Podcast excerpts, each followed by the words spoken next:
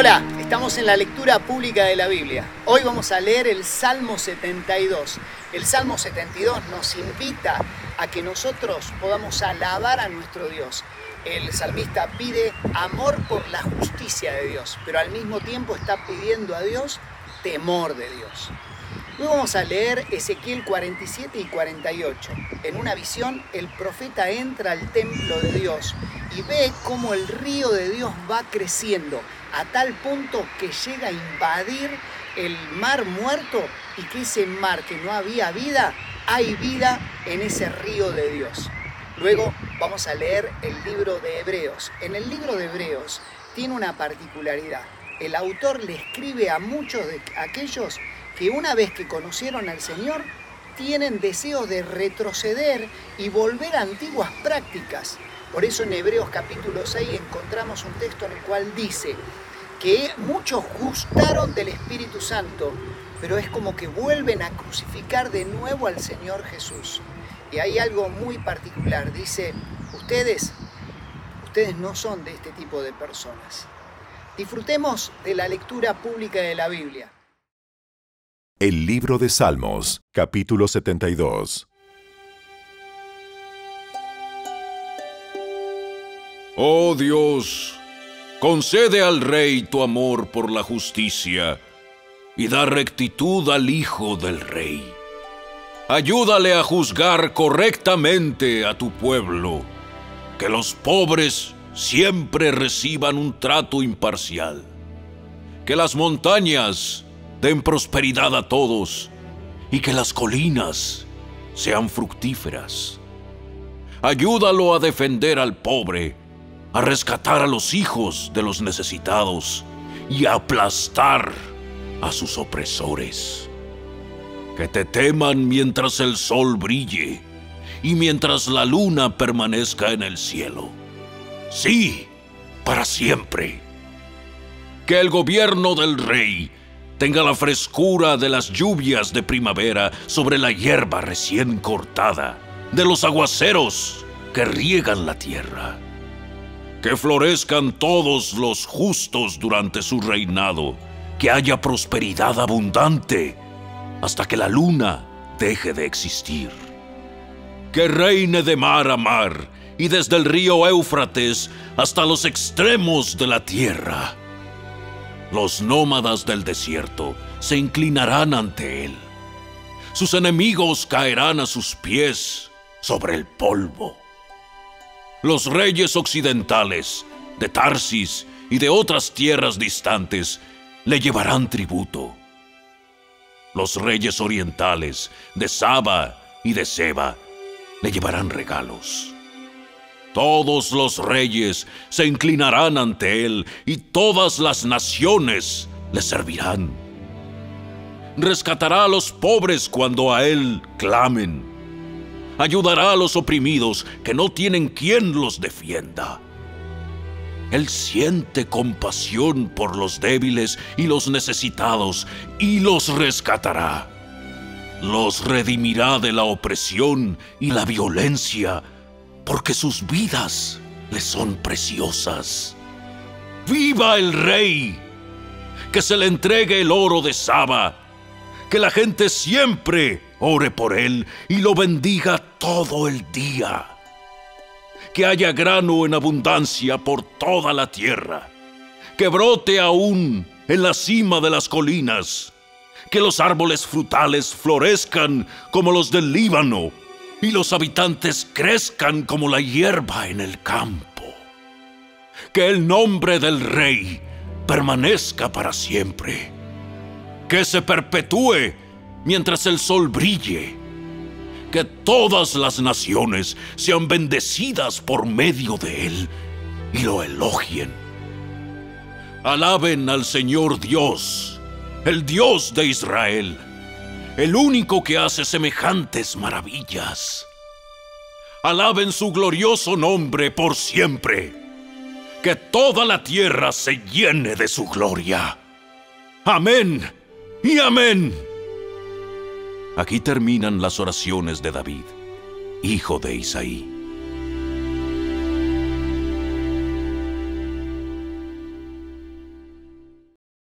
El libro de Ezequiel, capítulo 47.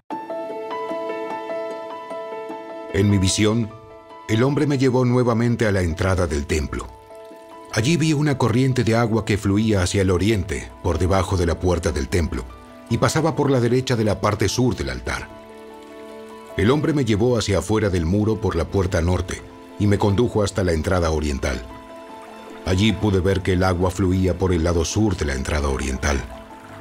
Me llevó a lo largo de la corriente de agua, y mientras avanzábamos, él iba midiendo. Cuando llegamos a 530 metros, me llevó a través de la corriente. El agua me llegaba a los tobillos. Midió otros 530 metros, y una vez más me llevó a través de la corriente. Esta vez el agua me llegaba hasta las rodillas. Después de otros 530 metros, el agua me alcanzaba a la cintura. Luego midió otros 530 metros y el río ya era demasiado profundo para cruzarlo caminando. Había buena profundidad para nadar, pero demasiada para atravesarlo a pie. Me preguntó, Hijo de hombre, ¿has estado observando? Después me llevó de regreso por la orilla del río. Al volver, me sorprendió ver muchos árboles que crecían a ambos lados del río. Entonces me dijo, Este río fluye hacia el oriente, atraviesa el desierto y desemboca en el valle del Mar Muerto. Esta corriente hará que las aguas saladas del Mar Muerto se vuelvan puras y dulces. Vivirán cantidad de criaturas vivientes por donde llegue el agua de este río. Abundarán los peces en el Mar Muerto, pues sus aguas se volverán dulces. Florecerá la vida a donde llegue esta agua. Habrá pescadores a lo largo de las costas del Mar Muerto, desde Engadi hasta Enenglaim. Toda la costa estará cubierta de redes secándose al sol. El mar muerto se llenará de toda clase de peces, igual que en el Mediterráneo. Pero los pantanos y las ciénagas no se purificarán, quedarán salados. A ambas orillas del río crecerá toda clase de árboles frutales. Sus hojas nunca se marchitarán ni caerán, y sus ramas siempre tendrán fruto. Cada mes darán una nueva cosecha, pues se riegan con el agua del río que fluye del templo. Los frutos servirán para comer, y las hojas se usarán para sanar. Esto dice el Señor soberano. La tierra para las doce tribus de Israel se dividirá de la siguiente manera. Los descendientes de José recibirán dos porciones de tierra. Las demás tribus recibirán partes iguales. Yo juré solemnemente que daría esta tierra a los antepasados de ustedes y ahora pasará a sus manos como posesión. Estos son los límites de la tierra. El límite norte irá desde el mar Mediterráneo hacia Etlón, luego seguirá por Lebo Amat hasta Sedad, y de allí se extenderá a Berota y Sibraim, que están en la frontera entre Damasco y Amat, y finalmente hacia Zaraticón, en la frontera con Aurán. De modo que el límite norte irá desde el mar Mediterráneo hasta Azar Enán, en la frontera entre Amat al norte y Damasco al sur. La frontera oriental arranca entre Aurán y Damasco y desciende al sur por el río Jordán, entre Israel y Galaad. Pasa el mar muerto y sigue en dirección sur hasta llegar a Tamar. Esta será la frontera oriental. La frontera sur irá en dirección occidental desde Tamar hasta las aguas de Meriba en Cádiz, y desde allí seguirá el curso del arroyo de Egipto hasta el mar Mediterráneo. Esta será la frontera sur. Por el lado occidental, la frontera será el mar Mediterráneo, desde la frontera sur hasta el punto donde comienza la frontera norte, frente al Lebo Amat. Dividan la tierra entre las tribus de Israel dentro de estos límites. Repártanse la tierra como asignación para ustedes y para los extranjeros que se hayan unido a ustedes y estén criando a su familia en medio de ustedes. Ellos serán como israelitas de nacimiento y recibirán una asignación entre las tribus. Estos extranjeros recibirán tierra dentro del territorio de la tribu con la cual ahora viven. Yo, el Señor soberano, he hablado.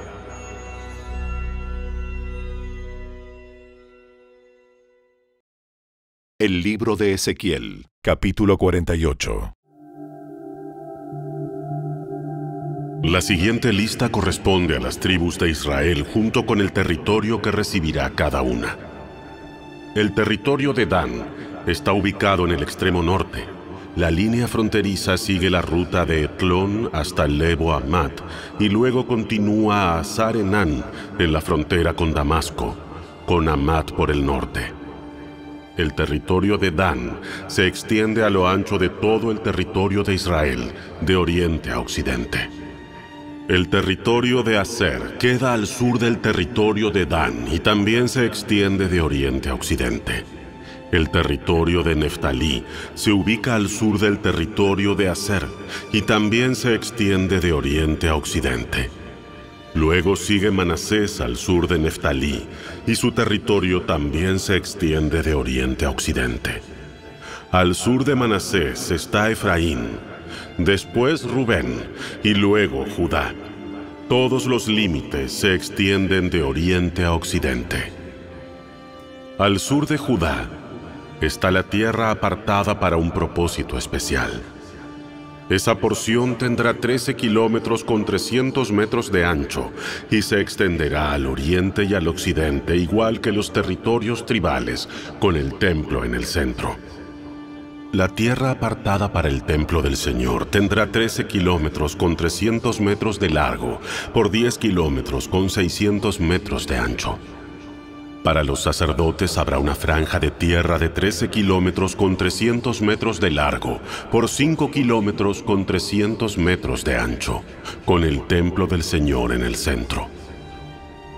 Este terreno está apartado para los sacerdotes ordenados, es decir, los descendientes de Sadoc, quienes me sirvieron fielmente y no se extraviaron con el pueblo de Israel y los demás levitas. Esa será su porción especial, la tierra más sagrada, cuando se haga la repartición. Junto al territorio de los sacerdotes estará la tierra donde vivirán los demás levitas. El terreno asignado a los levitas tendrá la misma dimensión y forma que el terreno que pertenece a los sacerdotes. 13 kilómetros con 300 metros de largo y 5 kilómetros con 300 metros de ancho. Las dos porciones juntas medirán 13 kilómetros con 300 metros de largo por 10 kilómetros con 600 metros de ancho. Ninguna parte de esa tierra especial podrá venderse ni será canjeada ni usada por otras personas, pues pertenece al Señor. Es tierra consagrada.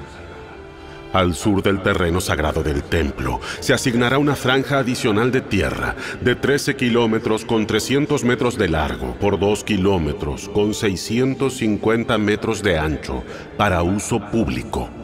Casas, pastizales y espacios comunes con una ciudad en el centro. La ciudad medirá 2 kilómetros con 400 metros en cada lado, norte, sur, oriente y occidente estará rodeada por 133 metros de campo abierto en cada dirección. Fuera de la ciudad, habrá un terreno agrícola que se extenderá 5 kilómetros con 300 metros al oriente y lo mismo al occidente, por el límite del terreno sagrado. Esta tierra de labranza producirá alimentos para la gente que trabaje en la ciudad. Podrán cultivarla los miembros de las diversas tribus que vayan a la ciudad para trabajar. Todo este terreno, incluidas las tierras sagradas y la ciudad, forma un cuadrado de 13 kilómetros con 300 metros de lado. Los terrenos restantes al oriente y al occidente de las tierras sagradas y de la ciudad pertenecerán al príncipe. Cada uno de estos terrenos medirá 13 kilómetros con 300 metros de ancho y se extenderán en dirección opuesta uno de otro, hacia los límites oriental y occidental de Israel, con las tierras sagradas y el santuario del templo en el centro. Por lo tanto, la tierra del príncipe abarcará todo lo que esté entre los territorios asignados a Judá y a Benjamín, con excepción de los terrenos separados para las tierras sagradas y la ciudad. Los territorios asignados a las demás tribus son los siguientes. El territorio de Benjamín está al sur de las tierras del príncipe y se extiende por toda la tierra de Israel de oriente a occidente. Al sur del territorio de Benjamín está el territorio de Simeón, el cual también se extiende de oriente a occidente. A continuación, está el territorio de Isaacar, con los mismos límites al oriente y al occidente. Luego sigue el territorio de Zabulón, que atraviesa la tierra de Israel de oriente a occidente. El territorio de Gad está situado al sur de Zabulón, con los mismos límites al oriente y al occidente. La frontera sur de Gad va desde Tamar hasta las aguas de Meriba en Cades, y de allí sigue el arroyo de Egipto hacia el mar Mediterráneo. Estas son las asignaciones que se apartarán como posesión exclusiva de cada tribu. Yo, el Señor soberano, he hablado. Estas eran las salidas de la ciudad. En la muralla norte, cuya extensión es de dos kilómetros con 400 metros de largo, habrá tres puertas y cada una llevará el nombre de una tribu de Israel. La primera llevará el nombre de Rubén, la segunda de Judá y la tercera de Leví en la muralla oriental, que también mide dos kilómetros con 400 metros de largo. Las puertas llevarán el nombre de José, de Benjamín y de Dan. En la muralla sur, también de dos kilómetros con 400 metros de largo, las puertas llevarán el nombre de Simeón, de Isaacar y de Zabulón y en la muralla occidental, también de la misma longitud, las puertas llevarán el nombre de Gad, de Aser y de Neftalí. El perímetro total de la ciudad tendrá una extensión de 9 kilómetros con 600 metros y desde ese día el nombre de la ciudad será El Señor está allí.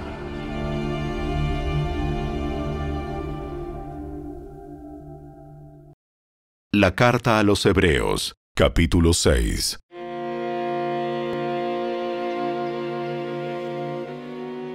Así que dejemos de repasar una y otra vez las enseñanzas elementales acerca de Cristo. Por el contrario, sigamos adelante hasta llegar a ser maduros en nuestro entendimiento. No puede ser que tengamos que comenzar de nuevo con los importantes cimientos acerca del arrepentimiento de las malas acciones y de tener fe en Dios ustedes tampoco necesitan más enseñanza acerca de los bautismos, la imposición de manos, la resurrección de los muertos y el juicio eterno. Así que, si Dios quiere, avanzaremos hacia un mayor entendimiento, pues es imposible lograr que vuelvan a arrepentirse los que una vez fueron iluminados, aquellos que experimentaron las cosas buenas del cielo y fueron partícipes del Espíritu Santo que saborearon la bondad de la palabra de Dios y el poder del mundo venidero, y que luego se alejan de Dios. Es imposible lograr que esas personas vuelvan a arrepentirse. Al rechazar al Hijo de Dios, ellos mismos lo clavan otra vez en la cruz y lo exponen a la vergüenza pública. Cuando la tierra se empapa de la lluvia que cae y produce una buena cosecha para el agricultor, recibe la bendición de Dios. En cambio, el campo que produce espinos y cardos no sirve para nada. El agricultor no tardará en maldecirlo y quemarlo. Queridos amigos, aunque hablamos de este modo, no creemos que esto se aplica a ustedes. Estamos convencidos de que ustedes están destinados para cosas mejores, las cuales vienen con la salvación. Pues Dios no es injusto no olvidará con cuánto esfuerzo han trabajado para Él y cómo han demostrado su amor por Él, sirviendo a otros creyentes como todavía lo hacen. Nuestro gran deseo es que sigan amando a los demás mientras tengan vida, para asegurarse de que lo que esperan se hará realidad. Entonces, no se volverán torpes ni indiferentes espiritualmente. En cambio, seguirán el ejemplo de quienes gracias a su fe y perseverancia heredarán las promesas de Dios.